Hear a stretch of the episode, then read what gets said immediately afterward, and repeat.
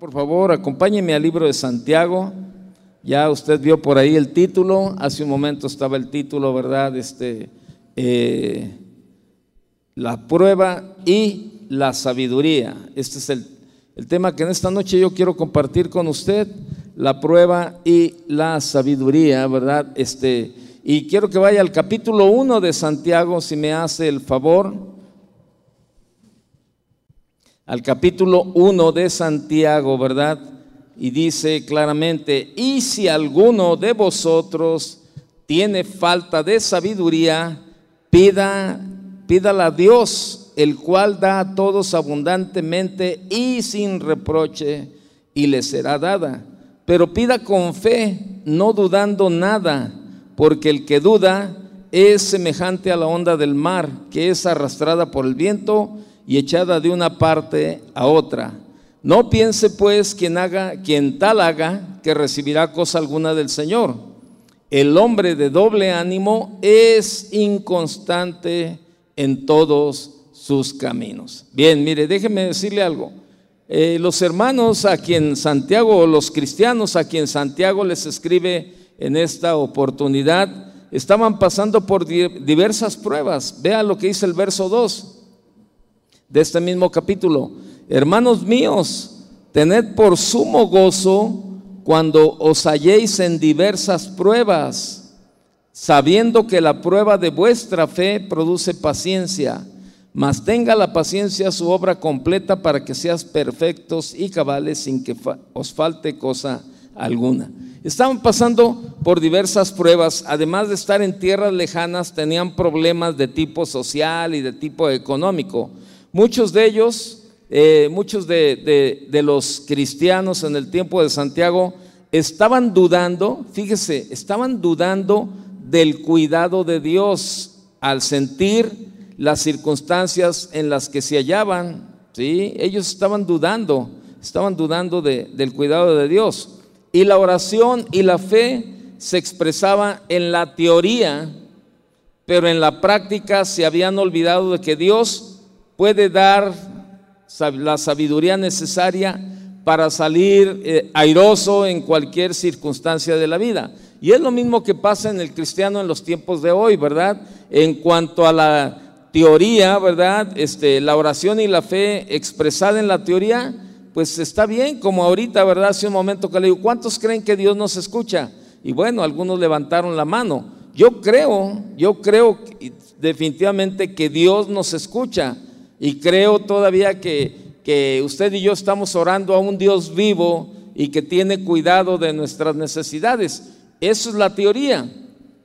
Pero ¿cuántos de verdad en la práctica, verdad, creemos, de verdad creemos lo que Dios está haciendo? Y era lo que pasaba, lo que estaba sucediendo, que algunos cristianos en la práctica se habían olvidado de que Dios puede darles la sabiduría, eh, la sabiduría necesaria para salir airosos en cualquier circunstancia de la vida.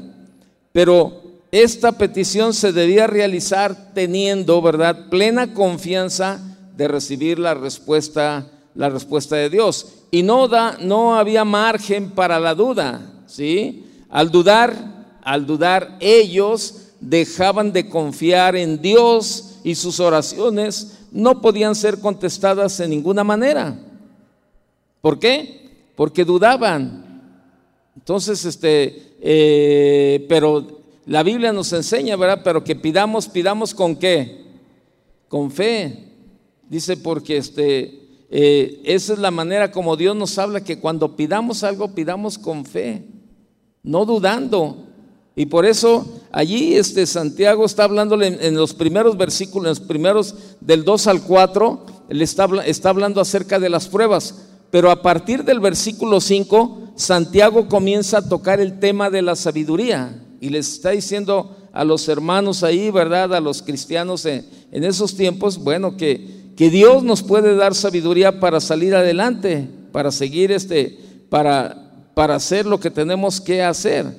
Y yo le hago alguna pregunta. ¿Alguna vez usted ha mirado a alguien y ha pensado, ay, ¿quién fuera tan afortunado? De no tener pruebas.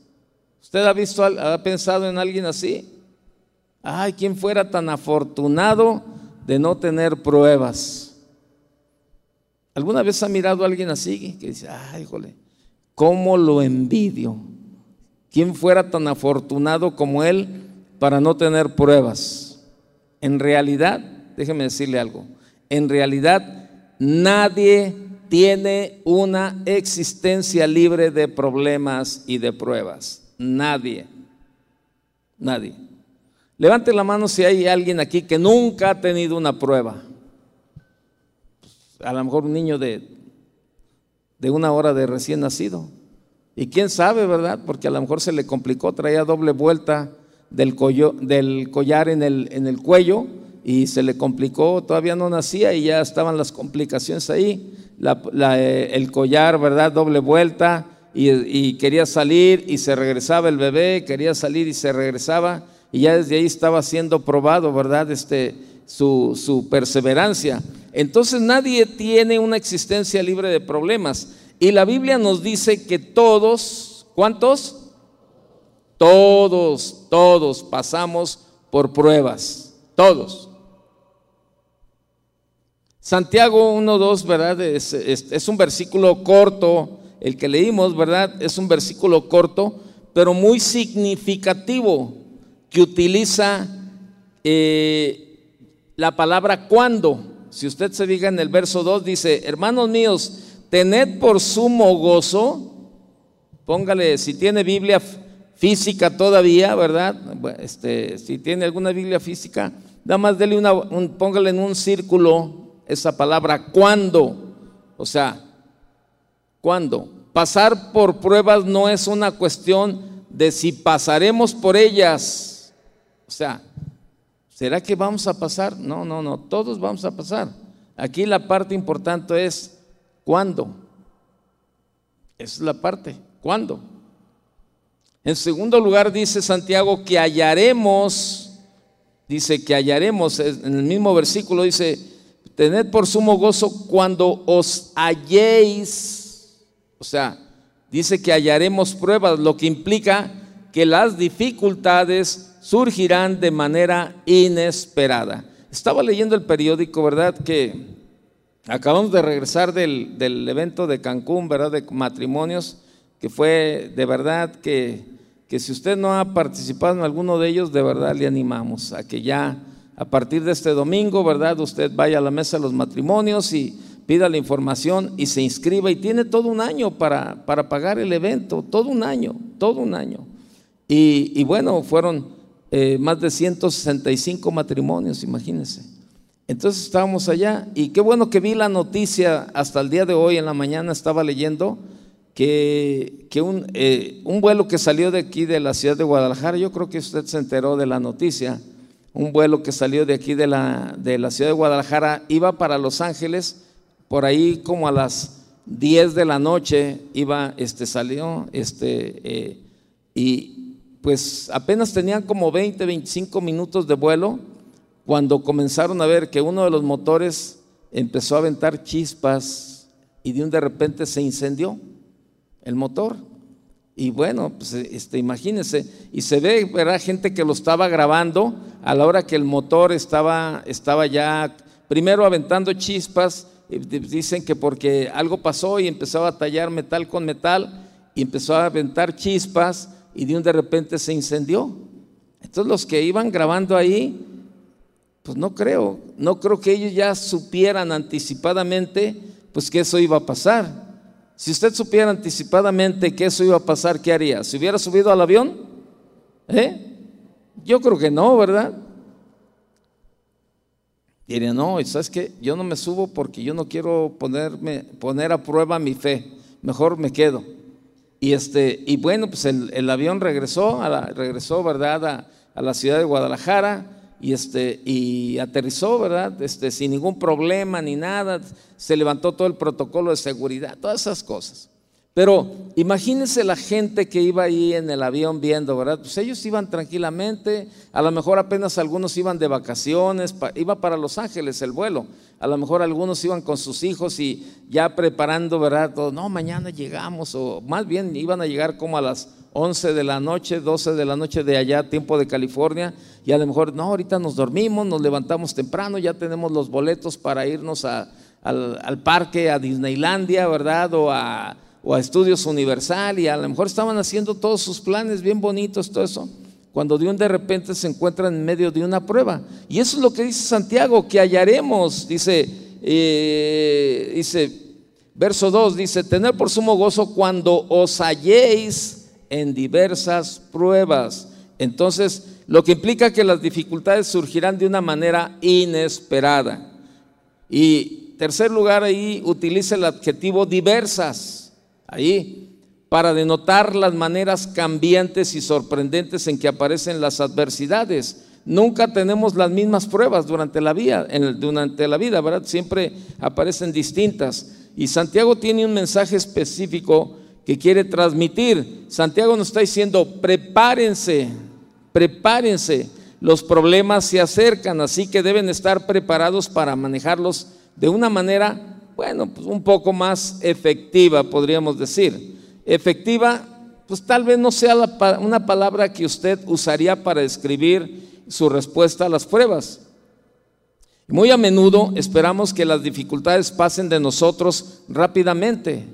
Cuando estamos en medio de la prueba, pues queremos que, que todo pase inmediatamente, ¿verdad? Que todo, que todo pase y que, Señor, ya, sácame de este momento, aunque a lo mejor no es una prueba que, te que tanto te agobia, pero sin embargo, pues tú te sientes incómodo. Sin embargo, fíjese bien, eso nos robaría la oportunidad de crecimiento, ese crecimiento que se encuentra en cada una de las pruebas.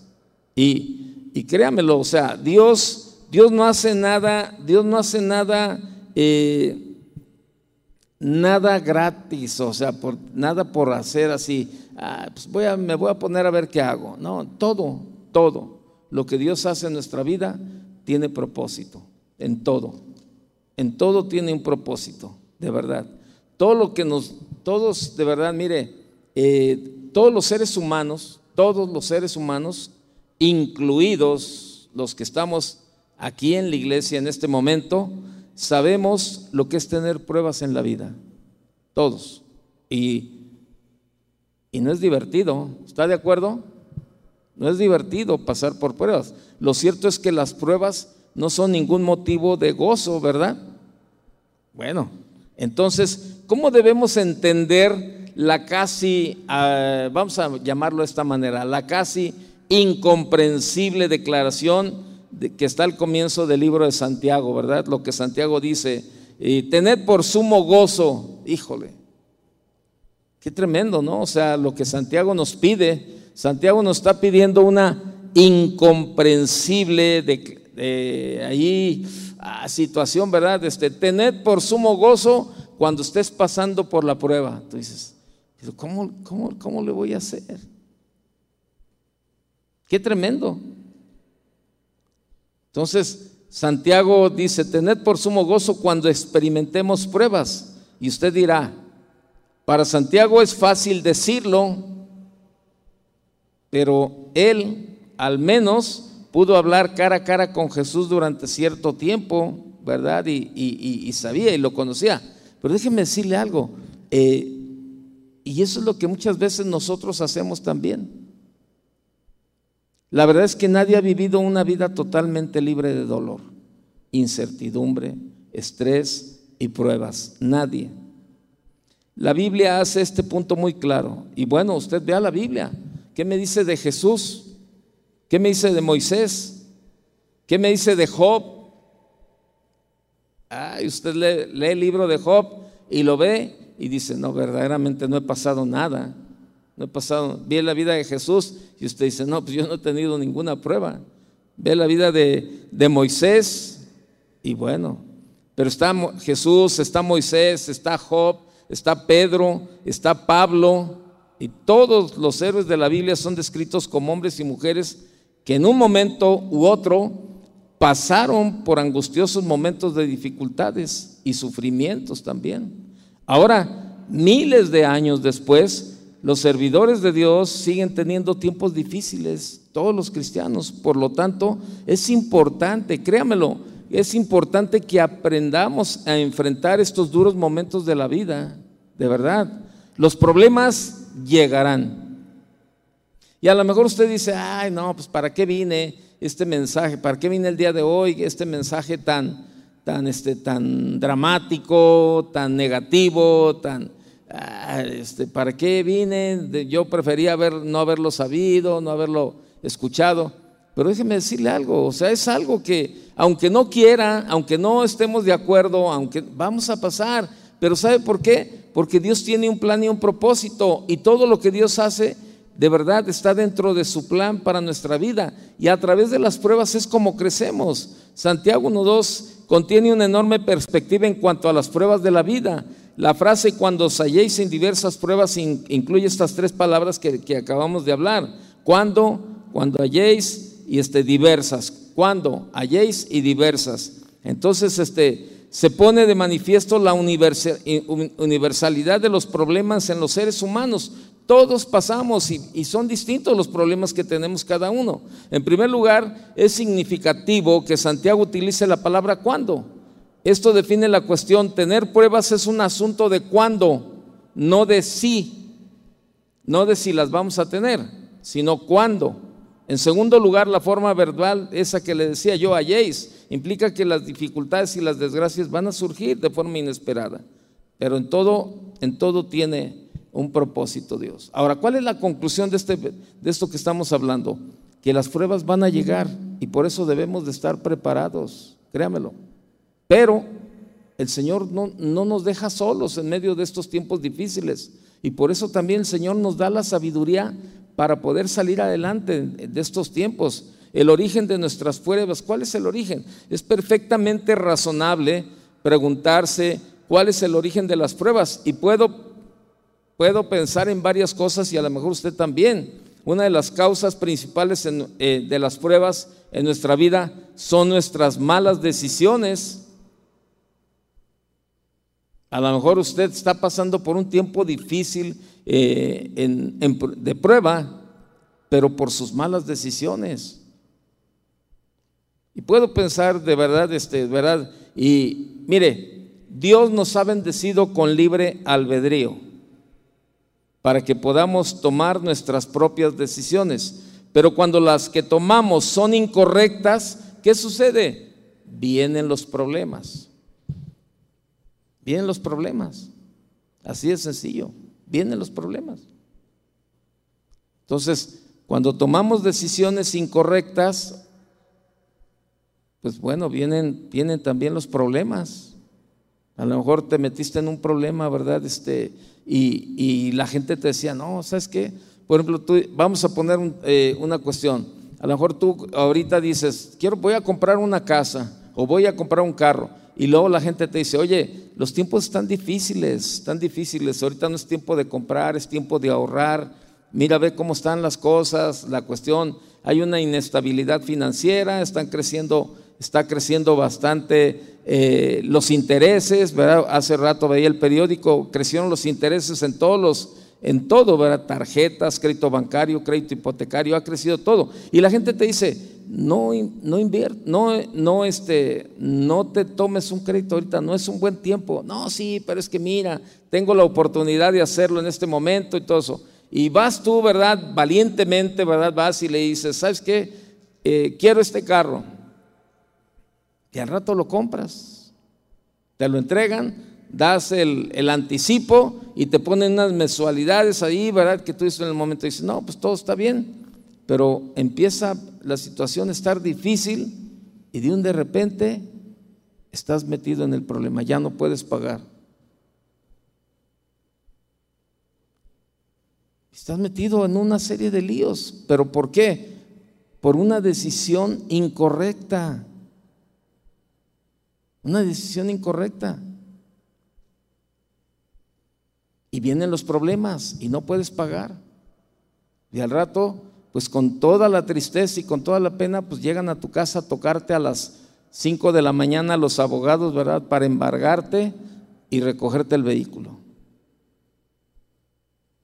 Tú dices, o sea, ahí, ¿qué culpa tuvo Dios? Ninguna. Fueron nuestras decisiones mal tomadas. Hace, hace, unos, hace un tiempo mi hijo me dice, papá, fíjate que eh, van a ir unos amigos a, a Mazamitla y bueno, yo quiero irme eh, todo el fin de semana, era un fin de semana largo aquí en Guadalajara. Voy, me quiero ir el fin de semana. Y yo le dije, hijo, ¿pero a qué vas? Pues todos esos amigos, digo, la mayoría de ellos, digo, más bien no son cristianos, se la pasan tomando, se la pasan fumando. Tú no tomas, tú no fumas, tú nada. No, papá, pero la plática, yo me la paso platicando y me la paso bien a gusto, todo ese tipo de cosas. Le digo, mira, yo no estoy de acuerdo, pero te voy a llevar a un punto. Tú decide. Tú decide. Y me dijo, no, pero es que, ¿sabes que No, mejor tú dime. No, es que si yo tomo la decisión, luego te vas a enojar. Le digo, no, te prometo que no me voy a enojar. Lo que tú decidas, yo lo voy a respetar. Y me, y me dice, no, pero así no me gusta así no me gusta, mejor tú dime, sí, sí te doy permiso y, este, y, y oras por mí y me das permiso de irme. Dije, no, tú decide. Si tú quieres ir, adelante, sin ningún problema. Yo te prometo que no me enojo. ¿Y sabes por qué? Porque voy a, tomar, voy a respetar tu decisión. Entonces decía, no, pero es que así no me gusta. Mejor tú dame permiso. No, mira, es lunes. Tú dices que esto es el viernes. Tienes todos los días para pensar. Si tú decides irte, adelante. Total, llegó el viernes en la mañana, yo me vine para la oficina y este y bueno,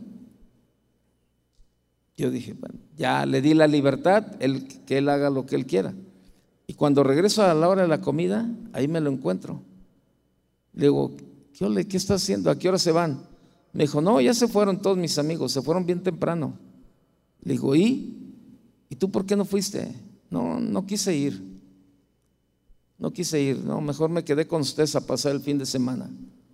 Y me dice, papá, pero a ver, explícame, ¿por qué, por qué, no, me, por qué no me quisiste decir, yo sí te doy permiso, vete y oras por mí, toda la cosa? Le digo, mira, te voy a decir por qué no. Porque si yo te digo, tú, me dices, papá, ¿me das permiso? Y yo te digo, sí, hijo, sí te doy permiso.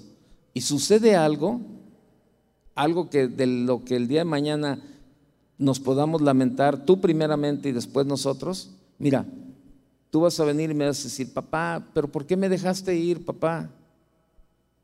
¿Por qué me dejaste ir? Me hubieras dicho que no iba, papá. Este, eh, si tú me hubieras dicho que no fuera, no hubiera ido, papá. Este, pero le dije, precisamente por eso. Porque después tú le culparías a tu mamá o me culparías a mí, que para qué te dimos permiso, que te hubiéramos detenido, que tú estuvieras entendido y todo eso. Entonces, cuando yo te traslado la responsabilidad a ti, bueno, lo que suceda ya no es responsabilidad de tu mamá ni es responsabilidad mía, es responsabilidad totalmente tuya. Y no puedes culpar a nadie. No puedes culpar a nadie. Porque tú decidiste hacer eso. Y de aquí en adelante, le digo, de aquí en adelante, así nos vamos a mover. Digo, porque tú ya tienes una edad en la cual tú puedes tomar tus propias decisiones. Yo lo único que te digo, y de verdad te animo a que siempre pongas a Dios en primer lugar en cualquier decisión. Porque si tomas una decisión incorrecta, va a haber consecuencias, van a venir problemas. Y así es. ¿Cuántas personas hemos visto, verdad? Yo recuerdo aquel jugador del equipo del Atlas, ¿verdad? Que este, estaba en, sus, en su pleno tiempo, de verdad, este, estaba sobresaliendo, un joven, ¿verdad? Este, con toda su en toda la plenitud de su vida, ¿verdad? Junto con otros dos futbolistas, ¿verdad? Y que se les hizo fácil a trasnochar, se pusieron, ¿verdad? Este, se alcoholizaron y se estrellaron, ¿verdad?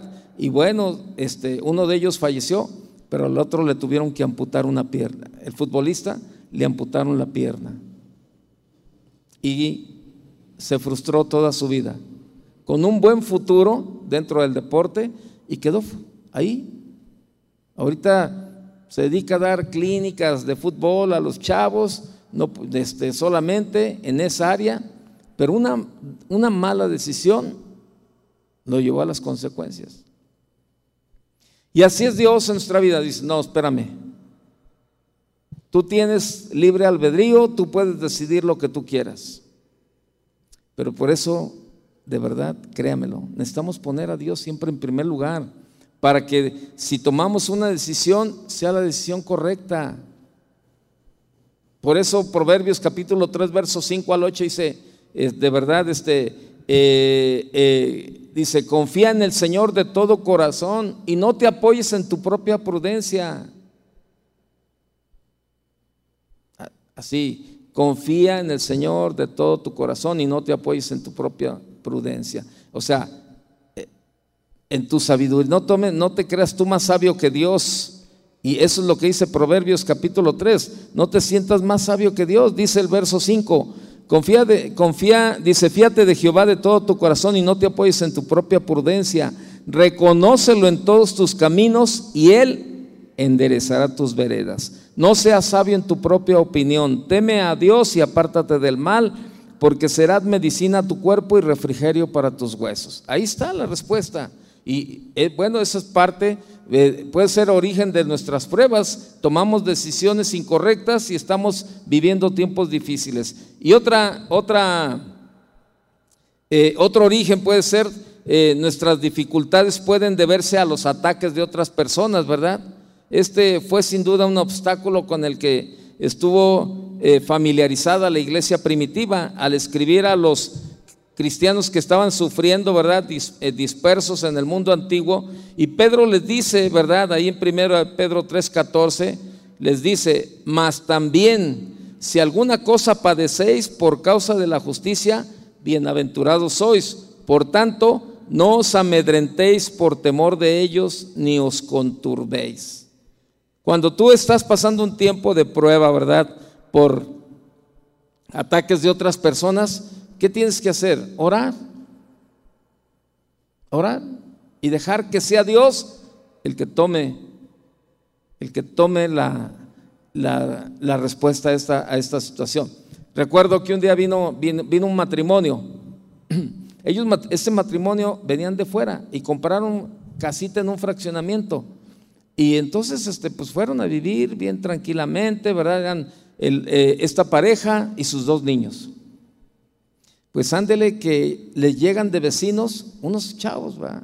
Hay una familia con jóvenes y todo eso, pero sabe que hacían unas fiestas todos los días, todos los días, con un sonido, ponían las bocinas hasta en la calle y, tomaban y todo eso. Entonces, este, este matrimonio fueron a hablar con ellos y les decían, este, oye, ¿sabes qué? Pues mira, nosotros trabajamos los dos el día de mañana, ¿por qué no le bajas al volumen? ¿Por qué esto? No, no le vamos a hacer nada y hazle como quieras y si te gustó y si no, no. Y al rato lo andaban hasta golpeando, ¿verdad? A su esposa también y entonces un día, ¿verdad? Después de mucho tiempo, ¿verdad? Estar aguantando. ¿Sabe qué, qué hicieron esta, esta pareja? Tomaban a sus niños, se subían a su carro y se iban a dormir este, por allá en un parque o en algún lado así subían cobijas, subían almohadas y ahí arriba del carro dormían, porque no podían dormir ahí en su casa. Y ya los que estaban ahí los querían golpear y, les habían amenazado hasta de muerte y todo eso. Entonces un día vinieron y hablaron y dijeron, oye Toño, este, fíjate que tenemos este problema, tenemos este, una situación con los vecinos, están así, así, así, así. Y si la verdad, pues tú crees, la casa la acabamos de comprar. Ahorita es muy difícil que la podamos vender, pues la debemos toda. Y si la vendemos, pues le vamos a perder mucho dinero, la verdad. Y no sabemos qué hacer. Digo, ustedes no saben qué hacer, pero Dios sí sabe. Vamos orando por ellos. Me dijo, hemos orado. Le dije, sí, pero ¿tú crees que Dios los, los puede mover o los puede poner en orden? Me dijo, no, sí, sí creemos. ¿Sabe? Pasó un tiempo y vinieron y dijeron, Toño, ¿qué crees? Se cambiaron los vecinos. Y dormimos en nuestras camas, dormimos así. Y sabe, eso es. Cuando, Cuando estamos pasando tiempos, ¿verdad? Por, y, tenemos este, eh, los ataques son de otras personas, de otras situaciones, bueno, ahí tenemos el respaldo de Dios. Por eso Pedro decía, mas también si alguna cosa padecéis por causa de la justicia, bienaventurados sois. Por tanto, no os amedrentéis por temor de ellos, ni os conturbéis. Eso dice 1 Pedro 3:14. Otro origen de las pruebas puede ser, eh, a veces nuestro sufrimiento es muchas veces el resultado de vivir en un mundo caído. Los tornados, los terremotos, las inundaciones, las enfermedades y las guerras, ¿verdad? Como ahora. Aparentemente creemos que ya se terminó la pandemia, no se ha terminado. Ayer veníamos del aeropuerto, veníamos este, con el pastor Chava, su esposa, mi esposa y yo veníamos del aeropuerto y ahí en ese momento le estaban avisando que un hermano estaba, estaba, había sido llevado al hospital porque uno de sus pulmones había colapsado y si no respondía al tratamiento, pues lo tenían que intubar inmediatamente. O sea, eso es. O sea, estamos en un mundo caído, de verdad, en un mundo que pues lamentablemente así está. Pero que Dios no ha perdido el control definitivamente, ¿no? Entonces, este, y, y ahí está, y es evidente que no hay forma de escapar de las pruebas en, ese, en esa área. Alguien decía, ¿verdad? Este, cuando recién comenzó la pandemia, alguien decía, híjole, y, de y lo peor de todo esto es que no hay a dónde irse. Si dijeras, no, pues solamente es en México, pues conseguirías dinero y a lo mejor dices, no, sabes que yo me voy, no sé, a Japón, a China, a cualquier lugar, ¿verdad? Donde no esté pasando nada de esto. Pero estas pandemias fue a nivel mundial, entonces no había ni para dónde hacerte. Pero el mejor lugar a dónde era? A buscar el refugio de parte de Dios. Y bueno, mire, aquí estamos. Algunos, bueno, pues ya era el, tiempo que el Señor tenía preparado para ellos, pero aquí estamos muchos que por segunda vez, yo ya van dos veces que me, llega el COVID, ya voy por el refuerzo, por la tercera, ¿verdad? Casi, casi, ¿verdad? Este, e, es, un, es un rollo, ¿no? Entonces, eh, e, esa es la parte, ¿no? Otro origen, muchas pruebas vienen directamente del enemigo. El propósito de Satanás también es alejarnos cada vez más de Dios, sea como sea, sea como sea, ¿verdad? Y vienen situaciones y vienen, pero bueno, ahí es donde bien, también nosotros tenemos que someternos a Dios, resistir al diablo y este qué va a hacer? Huirá de vosotros. Por último, déjeme decirle, hay una causa en las pruebas que no nos gusta reconocer. Hay una causa en las pruebas que no nos gusta reconocer, el Señor mismo, Dios mismo. Muchas personas se resisten a esta idea creyendo que Dios solo desea su felicidad. Muchos cristianos creen que Dios lo único que desea es nuestra, nuestra felicidad. Pero déjeme decirle que Dios no está interesado en nuestra felicidad. Y, muchos cristianos se, se, frustran porque cuando llegan al cristianismo y les va eh, como en feria y están pasando tiempos difíciles, ¿verdad? Ellos dicen, no, ¿sabes qué? Desde que me hice cristiano me va como en feria, este, eh, los tiempos han sido más difíciles, me quedé sin trabajo, me pasó esto, me pasó esto, me pasó lo otro, pero no han entendido, no han entendido el propósito de Dios. Y, y no entienden que Dios permite, ¿verdad? Entonces, este, sin embargo, una verdad difícil es que Dios está más interesado en nuestra madurez y en nuestro crecimiento que en nuestra felicidad. Hay lecciones que muchas veces solo se pueden aprender por medio de las dificultades. Déjeme decirle algo. ¿Sabe? El primer propósito de las dificultades, de las pruebas, de las luchas y de las situaciones difíciles que pasamos es para acercarnos a Dios. Dios quiere acercarnos a Él. Probablemente tú estás pasando por un tiempo difícil, por una prueba difícil, pero déjame decirte algo. En este tiempo te puedo asegurar que es cuando más estás buscando a Dios.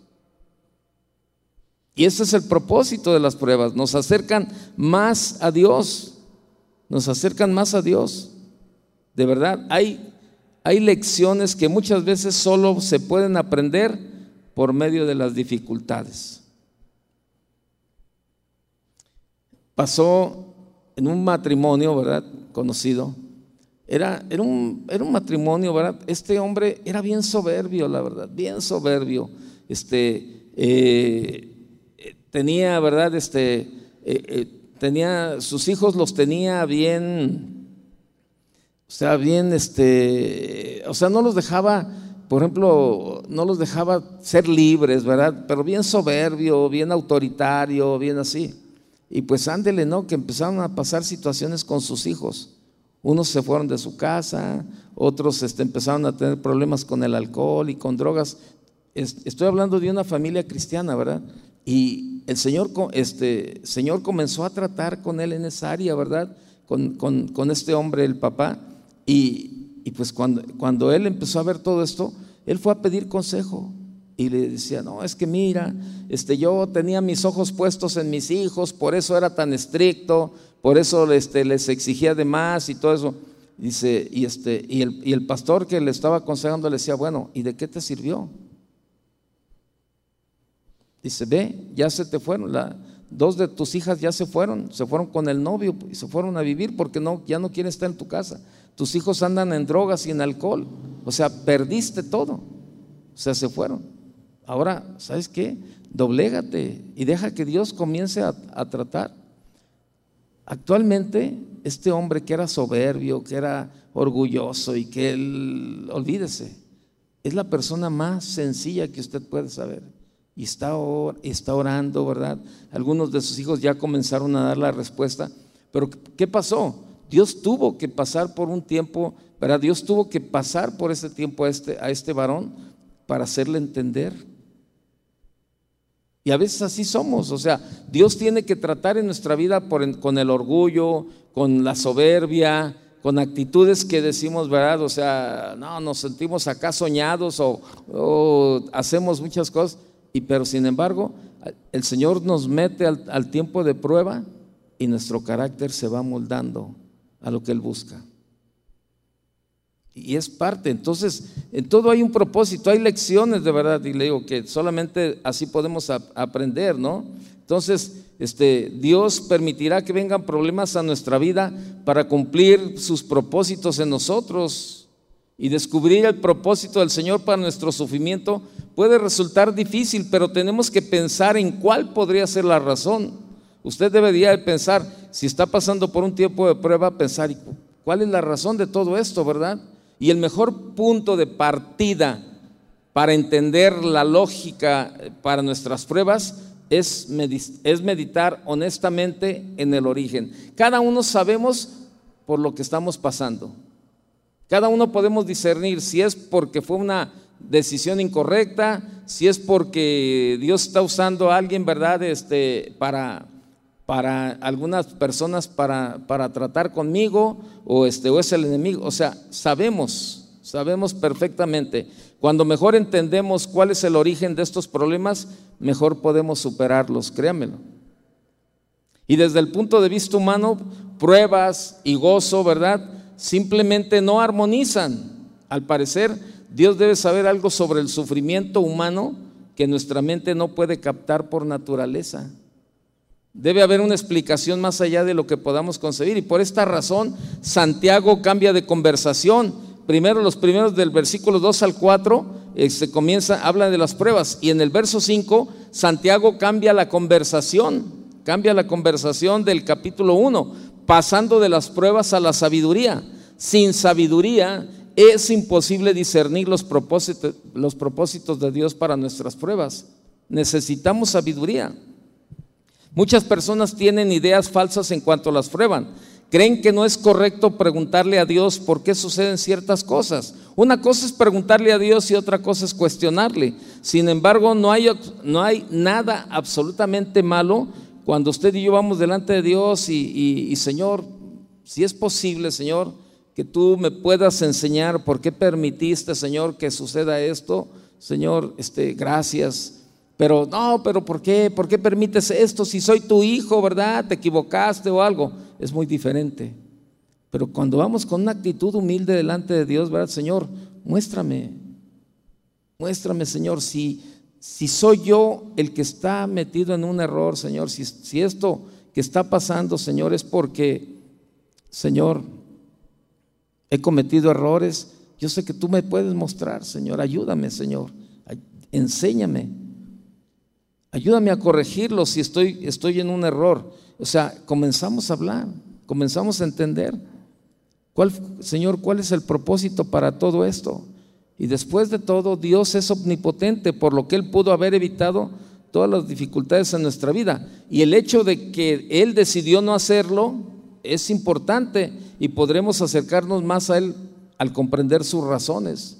Dios puede evitar cualquier situación que tú y yo estamos pasando, claro que la puede evitar, pero si no lo ha hecho, es porque Él busca que nos acerquemos más a Él. Y Él tiene razones para acercarnos. Y aparte, la fe se afina en medio de las dificultades. tal vez el propósito más evidente para nuestras dificultades es poner a prueba nuestra fe, sin que se confunda esto con tentación, ¿no? La Biblia es clara cuando dice que Dios no puede tentar a nadie a hacer mal, pero que sí mandará pruebas para probar nuestra fe. Dios no, Dios no prueba nuestra fe esperando que fallemos. Ese no es el propósito de Dios. Le voy a mandar una prueba para que su fe falle. No. Por el contrario, nos, nos prueba para que podamos aprender a depender más de Él. Eso es lo que Dios quiere de tu vida. Y también para que tengamos más confianza en su constante presencia y poder sobre y, conocer su poder sobre este mundo en el que vivimos. Ahora, ¿cómo vamos a saber lo que seremos capaces de enfrentar la vida si nuestra fe no ha sido probada? La Biblia dice bien claro que nunca vamos a padecer más allá de lo que podamos resistir. Pero también es necesario que nuestra fe sea probada. Vaya conmigo a 1 Pedro 1, por favor. Ahí dele vuelta al 1 Pedro capítulo 1, verso 6. Dice, en lo cual vosotros os alegráis, aunque ahora por un poco de tiempo, si es necesario.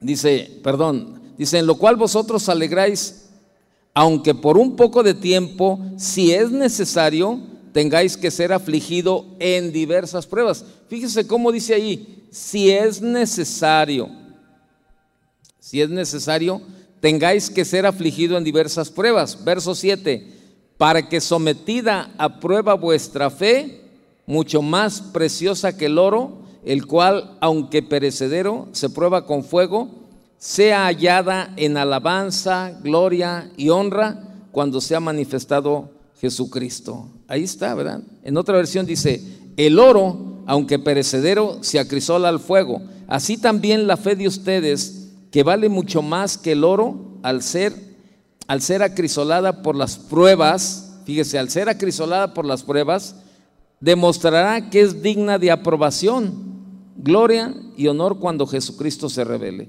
Ahí está. Nuestra fe tiene que ser probada. Y hay muchas personas en el mundo que tienen una enorme, ¿verdad?, riqueza material, pero nada de valor eterno. Y yo le pregunto, ¿qué podrán hacer estas personas? Una persona que tiene cantidad de riqueza material, ¿qué podrán hacer estas personas cuando experimenten pruebas? Que el dinero no es capaz de solucionar. Cuando, cuando su dinero se les vuelve inservible por las aflicciones de este mundo o por la muerte, quienes carecen de fe no tienen nada. Imagínese, gente, el hombre más rico de México, usted sabe por ahí quién es. Algunos de los, son varios, pero bueno, el que quiera usted poner, el hombre más rico de México. Le llega y le dan la noticia, tienes cáncer. Pero no tiene fe, porque él se dedicó a trabajar más bien el dinero, su trabajo, sus empresas, sus negocios, y él se dedicó a todo eso y nunca tuvo tiempo para Dios. Y llega el tiempo en que le dicen, tienes cáncer. Qué tristeza. ¿A dónde va a recurrir si no tiene fe? Y a lo mejor le dice al oncólogo, ¿verdad? Oye, tú sabes que soy el hombre más rico de México. ¿Cuántos millones quieres para que me alivies? Y el oncólogo a lo mejor le dice, discúlpeme señor, pero el cáncer que usted tiene es un cáncer de páncreas, es el cáncer más agresivo y no hay forma de, pues no hay forma. Aunque me duplique la cantidad que me está ofreciendo de millones de pesos o de dólares, con tristeza le puedo decir que no hay nada.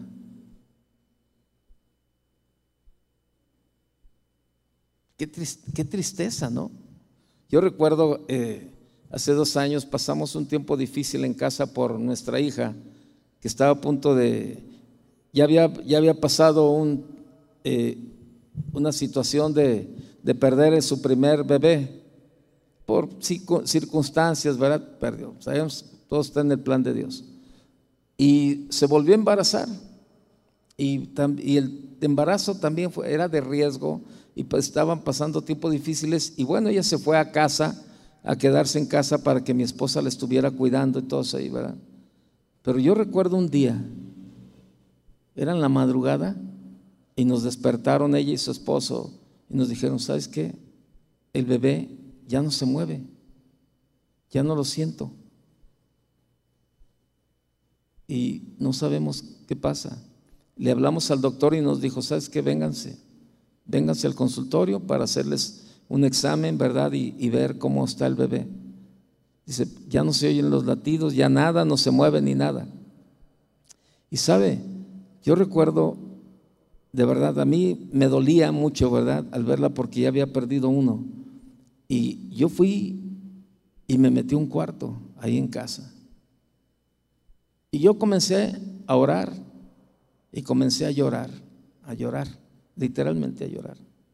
Y yo clamaba a Dios en ese momento, pero no, no un clamor de, exigirle a Dios. Yo clamaba a Dios conforme a su palabra. Y, y escuchaba, y, y, había tiempo que había escuchado un canto, ¿verdad? Un canto, un canto precioso, ¿no? Que canta el pastor Daniel Rubalcaba, ¿no? Que se llama Certeza. Y yo escuchaba ese canto, al mismo tiempo que estaba orando, ponía el canto, ¿verdad? De certeza, que decía, yo sé que mi Cristo vive, ¿verdad? Y, yo lloraba y yo clamaba a Dios, ¿verdad? Por, por, esa, por esa situación. Pero también estaba abierto a decir, Señor, es que nadie, nadie, Señor, puede hacer algo. Y cuando regresaron a casa, decía, no, pues ya le hicieron un examen y si está, si está, el niño todavía está ahí, tiene latidos, tiene todo. Pero el, doctor nos dice que hay mucho riesgo. Dice que el doctor, cuando, cuando, este, cuando estaban ahí, le dijo, mire, lo único que yo les puedo aconsejar es que hablen con el de arriba. Dice que les hizo la seña así, ¿no? Lo único que les puedo aconsejar es que hablen con el de arriba. No le veo por ningún otro lado, solamente que hablen con el de arriba. Y eso nos dio más todavía, o sea, más fuerza para clamar a Dios, para clamar a Dios. Y, y fue un tiempo de prueba, pero un tiempo de prueba difícil para todos. ¿Y sabe qué? Pudimos ver la mano de Dios. Nos hizo crecer. Nos hizo crecer nos tuvimos una relación con Dios, ¿verdad? Y pudimos ver lo que Dios puede hacer en nuestra vida. Y a veces de verdad, este, le digo, nos quedamos en la pura teoría. Nos quedamos en la pura teoría.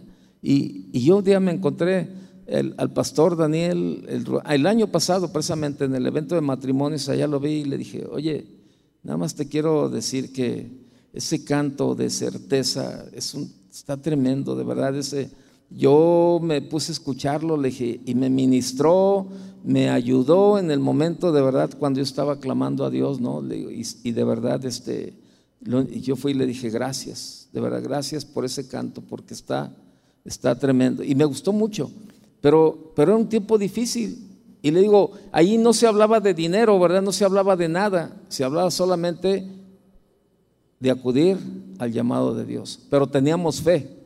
Pero imagínense cuando la gente tiene todo el dinero del mundo y no tiene fe y te dicen, tienes cáncer, tú dices, ¿cuántos millones de dólares para que me sanen? Es Dios. Usted y yo tenemos lo más importante, tenemos fe. Pero ¿sabe cuál es el problema? Que muchos cristianos no le creen a Dios.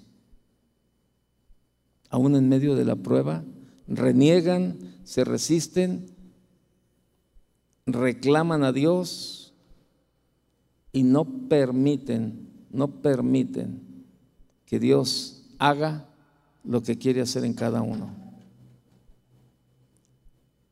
Usted y yo tenemos lo más importante, tenemos la fe. La Biblia dice que la fe mueve montañas. Tienen una, hay muchas personas en el mundo que tienen una enorme riqueza material, pero nada de valor eterno. ¿Qué podrán hacer estas personas cuando experimenten pruebas que el dinero no es capaz de solucionar? Cuando su dinero se les vuelve inservible, por las aflicciones de este mundo o por la muerte. Quienes carecen de fe no tienen nada. No tienen nada. Hay muchas personas en el mundo que tienen de verdad mucho, pero no tienen fe. Una fe fuerte, vibrante y creciente es una fe que ha sido afinada sobre la roca del sufrimiento. Así es. Dios nunca nos ha prometido una vida fácil. De hecho, nos ha asegurado que todos enfrentaremos pruebas difíciles en este mundo. Eso dice Juan 16:33. En el mundo tendréis aflicciones. Vaya conmigo, por favor, léalo. Lea, por favor, Juan 16:33 para terminar. Juan 16:33.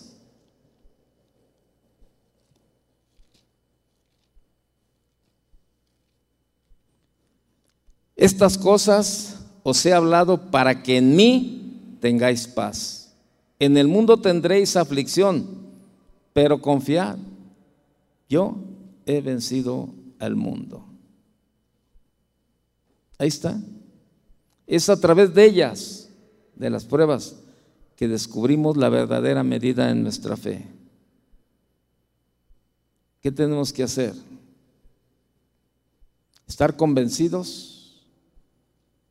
¿Cuál sería la respuesta a todo esto? Estar convencidos de que Dios tiene el control del tiempo y de la intensidad de la prueba. ¿Cuánto va a durar? El tiempo que crea Dios que sea necesario.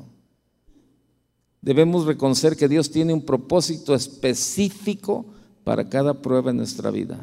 Porque Él es un Padre amoroso, no nos evitará todos los problemas. Sin embargo, siempre dará a sus hijos el poder para vencer los obstáculos, mientras que los transforma en los cristianos que quiere que sean. Debemos reconocer que cada prueba está hecha para suplir una necesidad específica que Dios ve en nuestras vidas. Muchas veces no veremos o entenderemos esa necesidad hasta que termine la prueba. Cuando termine, ¿cuántas veces probablemente has pasado y dices, ahora entiendo, ahora entiendo lo que Dios me quería enseñar? Tenemos que estar convencidos de que Dios estará con nosotros a cada paso de nuestros tormentosos tiempos de vida. Nunca habrá un momento en que Él esté ausente. Hebreos 13:5, no lo busque. Dice claramente, no te desampararé ni te dejaré. Para quienes estamos en Cristo, jamás enfrentaremos los problemas solos. Cuando nos apoyamos mutuamente y nos sometemos al Señor, sabemos que Jesús está con nosotros en nuestras pruebas. Además, Él tomará nuestras tristes cenizas para pintar una imagen gloriosa para la gloria de Dios. Así es de que, hermano, no estamos solos. Busquemos la sabiduría de Dios en el tiempo de la prueba